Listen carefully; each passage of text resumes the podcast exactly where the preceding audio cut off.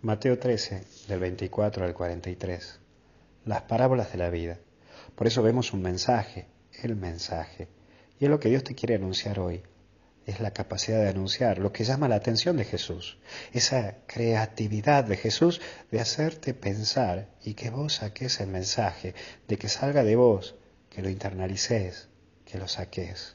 Es por eso que la palabra de Dios no la tenés que leer, sino más bien rumiar, internalizar y de allí sacar los mejores frutos. Por eso entra también aquello del trigo y la cizaña, y es lo que encontrás allí, en tu corazón, en tu interior. Vos podés ser la persona más buena, como también puedes ser la persona más mala, porque ahí en tu interior vive la sencillez, el egoísmo. Por eso tendrás que ir haciendo un trabajo interior, mirándote, siéndote muy sincero con vos mismo para descubrir tus malezas, tus males, pero también tus frutos, esos que sacian los demás. Por eso mirar el grano de trigo es aquello pequeñito, chiquito que Dios puso en vos para forjar la vida de los demás. Vos estás llamado a brillar, a vivir en los otros, pero para ayudar y hacer el bien, en y en los otros.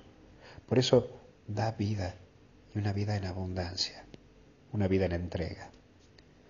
Que Dios te bendiga en el nombre del Padre, del Hijo y del Espíritu Santo. Cuídate.